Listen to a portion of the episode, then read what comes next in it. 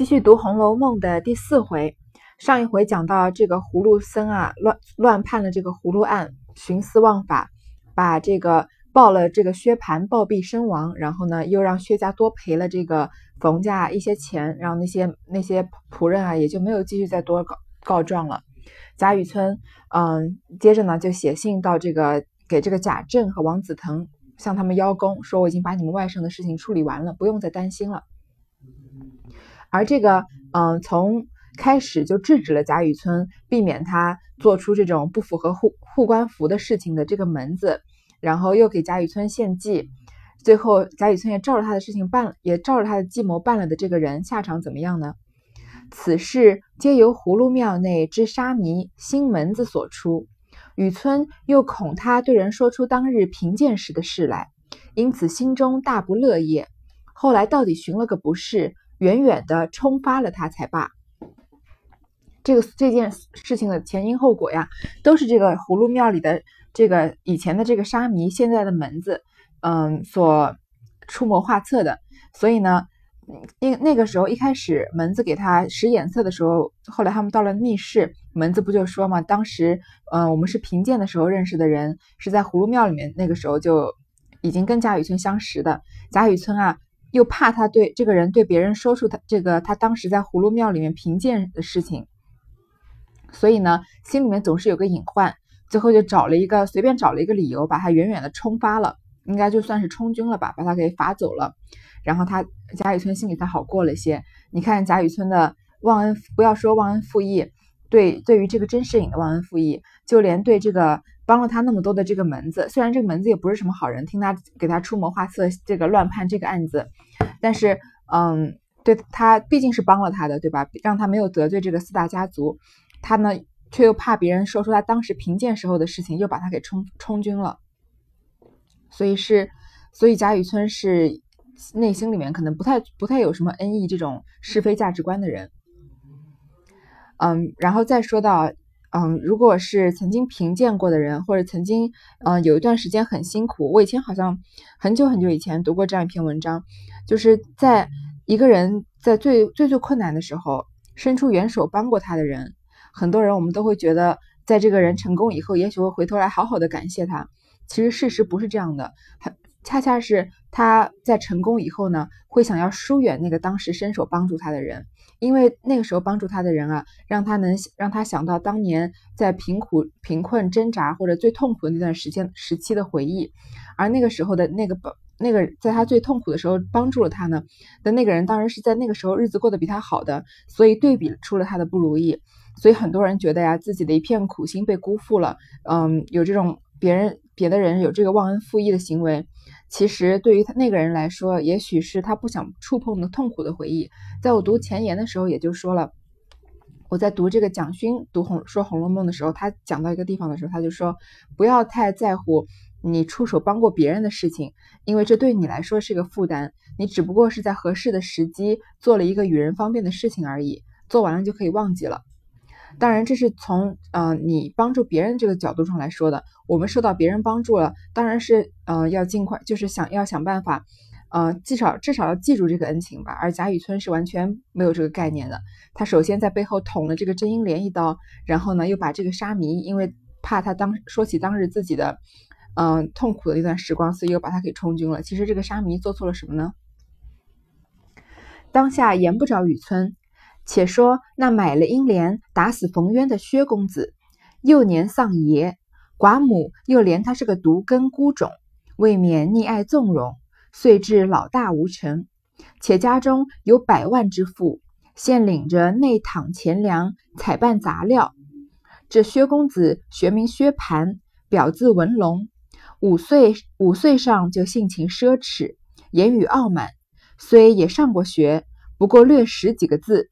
终日唯有斗鸡走马、游山玩水而已。虽是皇商，一经经济世事全然不知。不过赖祖父旧日情分，户部挂虚名，支领钱粮。其余事体自有伙计、老家人等错办。来说说这个，现在不说贾雨村了，贾雨村事情告一段落了。说一说把那个买了甄英莲打死冯渊的这个薛公子，他是一个什么样的人呢？之前我们从那个门子的描述里听到，听说听到这个门子描述说他是个呆霸王。然后呢，讲一下他，就从他的经历来说，他幼年的时候他爷爷去世了，他的母亲呢又是个寡妇，就是说他的父亲也死了，他的寡母呢又怜惜他是个独根孤种，是个独生子，当然不是我们现在独生子女的这个概念，而是家里唯一的儿子，他还是有妹妹，他妹妹就是薛宝钗嘛。所以非常的溺爱和纵容薛蟠，导致啊他现在年纪不小了，却一事无成。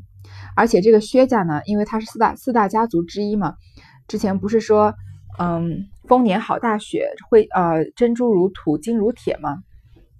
他们家是这种挥金如土的这种富有的程度。而且呢，他们作为皇商，就领着这个皇粮吃皇粮的，帮皇帝啊采办杂料的，所以家里不需要他去赚钱。这个薛公子啊，学名叫薛蟠，字文龙。说他从五岁啊，性情就很奢侈了。你看他这个娇生惯养到什么程度？从大概一对世界观刚刚形成，会说话呀，会走路，开始会嗯，这个性格思想有点形成的时候，他的他就已经是奢侈的性格了，言语就很傲慢。虽然他上过学啊，不过也就是认识几个字而已。这个从后面能看得出来，这个。嗯，薛蟠在曾经跟别人吟诗作对的，那也是《红楼梦》里面一一个，嗯，一个亮点。所以他终日就干嘛？斗鸡走马，干这些游山玩水，做这些富家子弟会做的事情。因为那个时候也没有我们现在这么多娱乐嘛，所以那个时候的嗯纨绔子弟也就是斗鸡走马，然后去烟花巷流连而已吧。虽是皇商，但是呢，他也不太做什么事情。他虽然有有这个皇商的名头，就是名头衔。但是呢，他也不太懂怎么做生意。只不过啊，他当年这个祖父立下的这个基业，嗯，有这有一些就是很能干的现在的那些伙计，所以呢，他在户部挂了个虚名，有这个皇商的虚名，然后拿着这个嗯皇家的工资，其他的事情呢都由那些伙计和以前的家人来操办，他自己是不用担这个心的。寡母王氏乃现任经营节度使王子腾之妹。与荣国府贾政的夫人王氏是一母所生的姐妹，今年方四十上下年纪，只有薛蟠一子。然后就说说这个王氏，嗯，他的寡母，他的就是说他很溺爱他的这个母亲呢，也是姓王的，是这个经营节度使王子腾的妹妹。你看，这是贾史王薛的王家吧？所以，呃，他和荣国府的贾政夫妇，这个贾政的夫人王氏，就是王夫人呢，是一母所生的姐妹。就是同父同母是亲姐妹了，然后呢，嗯，所以这个王家现在的关系就是，他们有一个哥哥叫王子腾，是经经营节度使，很高的官。后面王子腾还是要更升官的，所以王子腾基本上是在《红楼梦》里面出现的人物里面官官位算是非常高的了。然后呢，嗯，他和这个贾政的夫人，也就是贾宝玉的妈妈王夫人啊，是同父同母的亲姐妹。然后王家还有一个人，就是王熙凤了是他们的侄女，对吧？今年四十上下，然后只有薛蟠一个儿子，还有一女，比薛蟠小两岁，乳名宝钗，生的肌骨莹润，举止娴雅。当日有他父亲在日，酷爱此女，令其读书识字，较之乃兄，竟高过十倍。自父亲死后，见哥哥不能依贴母怀，他便不以书字为事。只留心针指家计等事，好为母亲分忧解劳。终于在这里，薛宝钗出场了。说这个姓王的这个夫人呢，还有一个女儿。这里说的是薛蟠和薛宝钗的妈妈，不是贾府的王夫人啊。比薛蟠小两岁，乳名呢叫做叫做宝钗，就是薛宝钗了。生的肌骨莹润，举止娴雅，这种落落大方的女孩子。在他父亲很在，在他父亲在世的时候呢，非常宠爱这个女孩子，于是呢，也让她读书识字。所以啊，他这个文这个文化水平和他的素质啊，比他的跟他的这个哥哥薛蟠来比啊，竟然高过他十倍。然后父亲去世以后呢，他看见他看见他的哥哥呀，这个一事无成，不能帮母亲分忧，所以他就不再一心钻研这个嗯看书写字的事情，只留心一些针指家计，女孩子做的这种家事。为他的母亲啊分忧解劳，薛宝钗一直就是一个很懂事的，呃，这样的一个形象。她懂事，有时候懂事到让人觉得有点虚伪。近日竟竟因经上重施上礼，真采才能，将不世出之隆恩。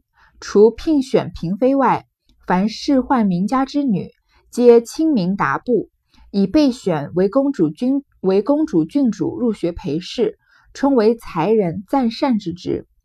二则薛蟠父亲死后，各省中所有的买卖陈局、总管、伙计人等，见薛蟠年轻不谙世事，便趁时拐骗起来。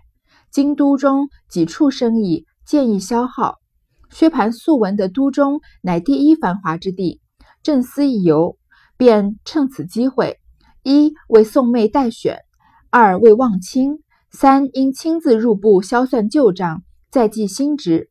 其实则为游览上国风光之意，因为当今的皇帝啊，从师上，对不起，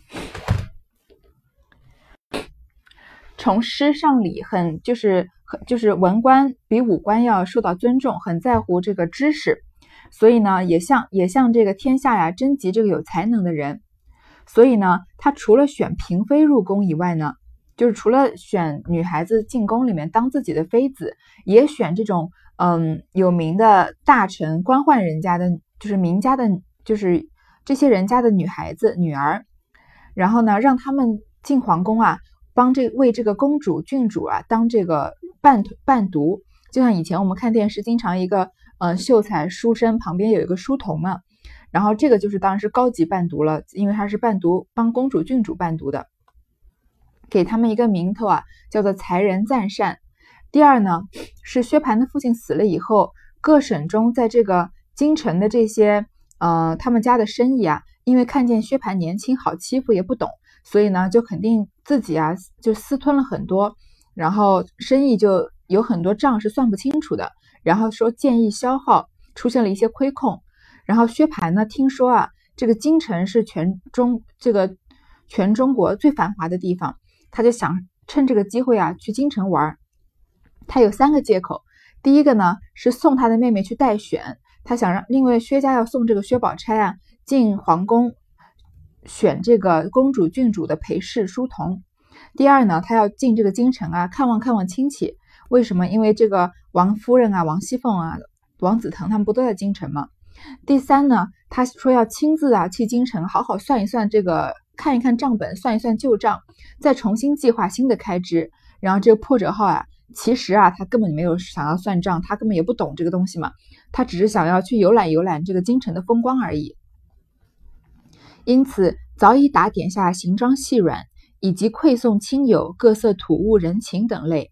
朕择日一定起身，不想偏遇见了拐子重卖英莲。薛蟠见英莲生的不俗，立意买它。又遇冯家来夺人，因恃强喝令手下豪奴将冯渊打死，他便将家中事务一一的嘱托了族中人，并几个老家人。他便带了母妹，竟自起身长行去了。人命官司一事，他竟视为儿戏，自以为花上几个臭钱没有不了的。所以啊，这个薛蟠因为想进京城嘛，所以就打点一下他的这个嗯行李，然后和要送这个。上送京城的亲友的一些嗯土特产什么的，然后就选定日子就要走了，因为他们那个时候动身出远门都要选好日子嘛。不料走之前呢，正好遇见这个拐子正在重新卖这个英莲，因为已经卖给薛家了嘛，又卖给冯家了嘛。薛蟠见这个英莲长得漂亮，于是就要买她。后来买完呢，又遇到了这个冯渊来夺人这件事情，就把冯渊打死了。这个事情之前已经讲得很清楚了，就不再仔细说了。然后呢？打死之后呢，他就带着他的母亲和妹妹继续往京城走了。我之前也说过，他并不是为了要逃走，他只是本身就要进京，所以人命在他儿眼里啊就是儿戏，自以为花上几个臭钱没有什么不能解决的。这是突然之间，曹雪芹以作者的观点在这里讲了这段话，而事实是什么呢？也就是因为他有几个臭钱，所以把这件事情就真的解决了。所以那个时候的社会啊，也就是这样子。在路不计其日。那日已将入都时，却又闻得母舅王子腾升了九省统治，奉旨出都查边。薛蟠心中暗喜道：“我正愁进京去，有个嫡亲的母舅管辖着，不能任意挥霍挥霍。偏如今又伸出去了，可知天从人愿。”因和母亲商议道：“咱们京中虽有几处房舍，只是这十来年没人进京居住，那看守的人未免偷着租赁与人，须得先找几个人去打扫收拾才好。在路上的事情啊，就不太多说了。他进了京城之后呢，听说他的母舅就是他妈妈的哥哥王子腾啊，升了这个九九省统制，又升官了。然后呢，要奉旨要出出走出这个京城去督察边关。薛蟠心里就很高兴，他本来就发愁啊，进了京啊，有这个嫡亲的母舅管辖着。因为在中国的传统里面，舅舅好像是一个比较重要的人物，就是他是嗯带父职的。如果父亲死了之后呀，舅舅是要行父职的。嗯，这个孩子是要把舅舅当做父亲一样来尊敬的，所以薛蟠啊，虽然是嗯呆霸王，虽然他从小被溺爱，但他毕竟是大户人家出来的，这种基本的礼仪他还是懂的。所以他如果进了京城，住在他舅舅家呀，他舅舅肯定是会管着他，像父亲管着他一样，所以他就不能这个肆意妄为了。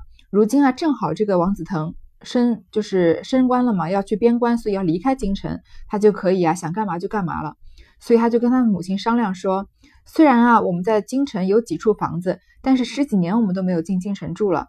那个看守的人啊，说不定就把这个房子偷偷租给别人住，赚一些外快。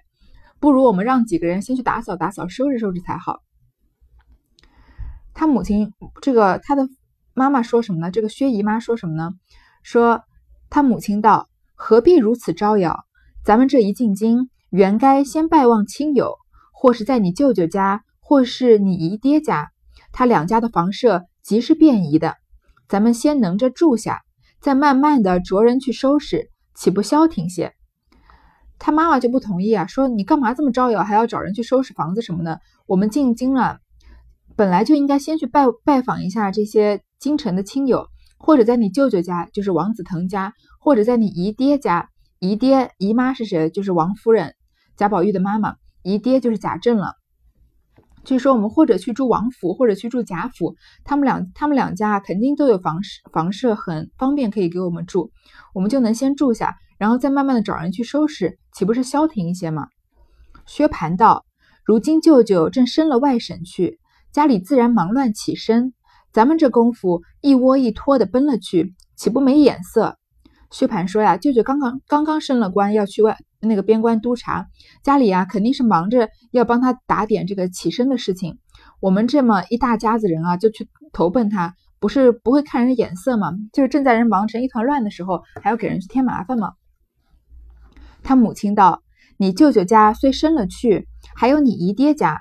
况这几年来，你舅舅姨娘两处每每带信捎书接咱们来，如今既来了，你舅舅虽忙着起身。”你贾家姨娘，对不起，你贾家姨娘未必不苦留我们。咱们且忙忙收拾房屋，岂不使人见怪？你的意思我却知道，守着舅舅姨爹住着，未免拘谨了你。不如你各自住着，好任意施为。你既如此，你自去挑所宅子去住。我和你姨娘姐妹们别了这几年，却要厮守几日。我带了你妹子投你姨娘家去。你倒好不好？薛蟠见母亲如此说，情之扭不过的，只得吩咐人夫一路奔荣国府来。薛姨妈在这里啊，比较坚持，说她之前先说可可以去你舅舅家或你姨爹家住啊，先住一段时间，再把我们京城的房子收拾收拾，再就是搬过去。然后这个薛蟠说，这个王子腾正在忙，不要去给他添麻烦。薛姨妈就说呀，你舅舅虽然升了官，要出。京城了，我们还有你姨爹家呢，还有贾府呢。而且这几年来啊，你舅舅和你姨娘常常写信来，叫我们要过去看他们。既然我们来京城了，虽然你舅舅忙着走，但是你的贾家这个你的姨娘王夫人啊，一定会留我们住的。我们刚来京城啊，就忙着收拾房屋，不是让人见怪吗？就是很见外。我常常写信叫你来住，你不来住。现在你你来了京城了，人还没来就急着收拾房子，要自己住到自己家去，不愿意先来我这住一段时间，你这不是见怪吗？然后薛姨妈又跟薛蟠说呀：“你的意思我知道，你想要你要是在你舅舅啊或者姨爹家住，有一个长辈的男性守着你，你未免啊就会把你给拘谨了。不如这样吧，你自己啊。”挑在这个京城随便挑一所宅子去住，就说你自己去或者买或者租，你或者住我们家的房宅子随便你。我呀和你的姨娘姐妹们就是这么多年不见啊，确实要厮守几日，要好好在一起聊聊天，谈谈心。我就带你妹妹去投奔你姨娘家去，你说好不好？然后薛蟠呢，听他母亲态度这么坚决，于是呢，就只得让这个轿夫啊，把他们的把他的母亲和妹妹抬到这个荣国府来。这一段很有意思，所以这段也是呃，日后别人觉得这个薛姨妈很有心计，这个薛宝钗的一家处心积虑的要嫁进贾府的一个。关键点什么呢？首先，他们大户人家是非常守礼节的，所以，嗯，去这个去京城探望这个亲友啊，非是非常正常的事情。但是，一般人都不太会愿意，嗯，在这个亲友家常住。而这个薛姨妈在她的儿子说要先打扫屋子的时候，其实你要去京城，她是要让这个薛宝钗去京城里面，这个表面上的名义啊，是要给这薛宝钗去。京城里帮公主、郡主伴读的，要在那儿等，那等着那个皇帝宣他们入宫，然后再竞选，对吧？这还不知道等上什么多长时间，是要三就是三五个月呢，还是一年半载都有可能。所以这么长的时间，别人不会第一时间想说先去投奔亲戚，一定是说先把房屋收拾好，在自己家住下了，然后再去亲戚家住几日，不好吗？为什么要一上来就想着要去投奔亲戚？而且王子腾的走了，他的哥哥走了。他还要硬要去贾家住，贾家可不是他妹妹的家呀。他的哥哥是王子腾，王府是他哥哥的，对吧？贾家这王夫人只是一个嫁进去的媳妇儿，虽然是嫁给贾政，是家里面最有地位的人，但是毕竟是这个，嗯，毕竟不是这个是贾府，不是王府，对吧？所以，嗯，去住肯定是要给人添麻烦的。而且后面可以看得出来，薛姨妈是在那里打算常住，赖着不走了。她从这个地方的态度就已经很。嗯，很坚决，坚决不愿意找人去收拾屋子，所以，嗯，很多人看《红楼梦》的时候呢，因为这一段觉得是薛姨妈处心积虑是要把这个，就是要这次进京的目的啊，就是要把这个薛宝钗嫁给贾宝玉的。然后，包括后面这个金玉良缘一说啊，贾宝玉有玉，然后林这个薛宝钗有一把金锁，说这个金锁呀，也是因为要配这个贾宝玉的玉而这个编出来的一个谎言，嗯。这里我怎么看呢？嗯，我觉得有可能，嗯，当然我我对金锁这个事情我持保留态度。我觉得薛姨妈可能是有这个心思的，她可能是真的想把这个薛宝钗嫁进贾府的，不然这个这个这一处的情节安排啊，感觉有一些跟这个情商很高的薛姨妈、薛宝钗他们一家感觉不太相符。嗯，也许长辈有这个心思，但是后面。嗯，有人说到这个薛宝钗啊，对贾宝玉并没有什么感情，她只是遵从她母亲的意愿，想要嫁进贾府，然后怎么样？这样子，这个讲到后面我再继续说。我觉得这样有一点阴谋论的感觉。我我不觉得薛宝钗是，嗯，薛宝钗确实是个很有心机的女孩子，但她并不是只有心机的一个女孩子，可以这样说。但是好，嗯，先不讲这么多，讲到后面的具体情节再具体说。嗯，只不过这里啊，觉得薛姨妈。讲了这么长的一段话，一定要去贾府住，确实是有点怪的。那时王夫人已知薛蟠官司一事，亏贾雨村维持了结，才放了心。又见哥哥生了边缺，正愁又少了娘家的亲戚来往，略加寂寞。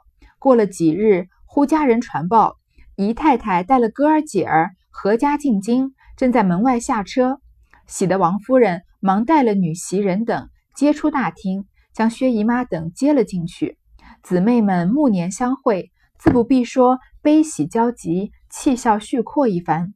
忙又引了拜见贾母，将人情土物各种酬献了。何家俱思见过，忙又置席接风。那个时候，王夫人已经知道薛蟠的官司的事情了。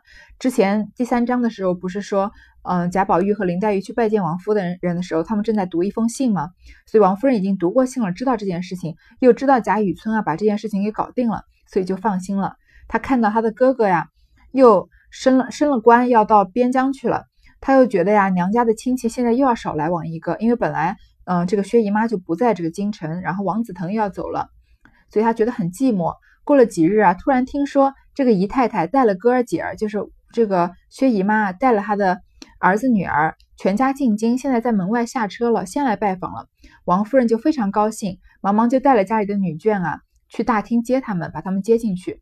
他们俩是亲生姐亲姐妹，同父同母的姐妹，然后呢又是呃，两个人暮年年纪不小了，再再见面，当然是悲喜交加，又哭又笑，讲了很多之前的事情。然后呢，又领这个薛姨妈去拜见贾贾母，然后薛姨妈就把这个嗯他们那个地方的风土，就是各种土特产啊，都给了贾母。然后这个全家人都见过之后呢，又打又这个张罗着帮他们放放晚饭，然后帮他们接风。好，今天先读到这儿。